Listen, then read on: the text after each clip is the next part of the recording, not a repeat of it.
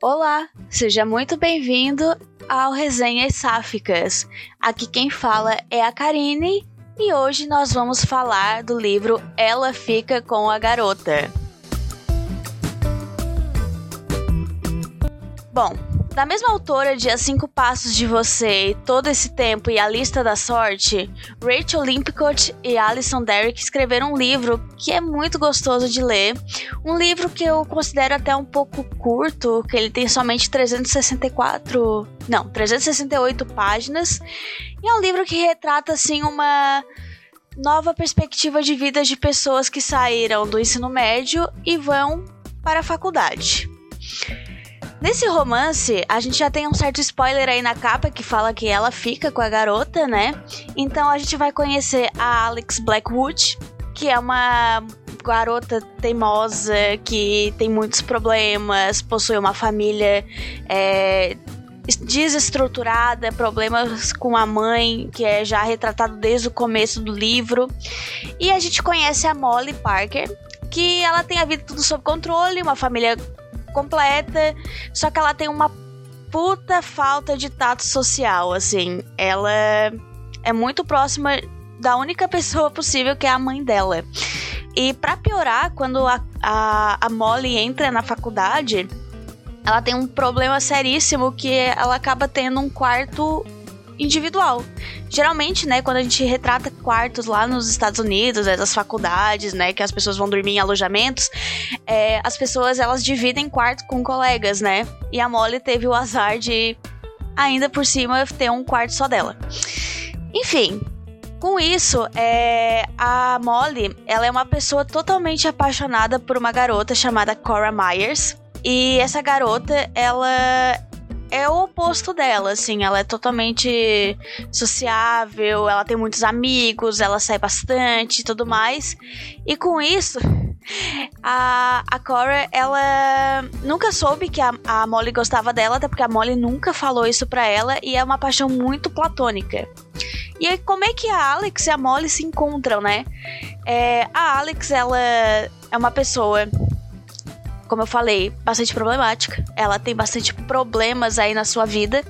E ela meio que termina com a atual namorada dela, que ela começa no início do, do livro. Só que é um término não permanente. A namorada dela toca numa banda e tudo mais, ela sai em turnê. E elas combinam de se encontrar em. Na, eu acho, se eu não me engano, é Pittsburgh, que é a faculdade onde elas estão. Se eu não me engano, eu posso estar errada. E elas combinam de se encontrar quando elas fazem o show na cidade que a Alex está fazendo a faculdade dela. Com isso, a Alex acaba cruzando o caminho com a Cora. E isso faz com que ela cruze o caminho da Molly.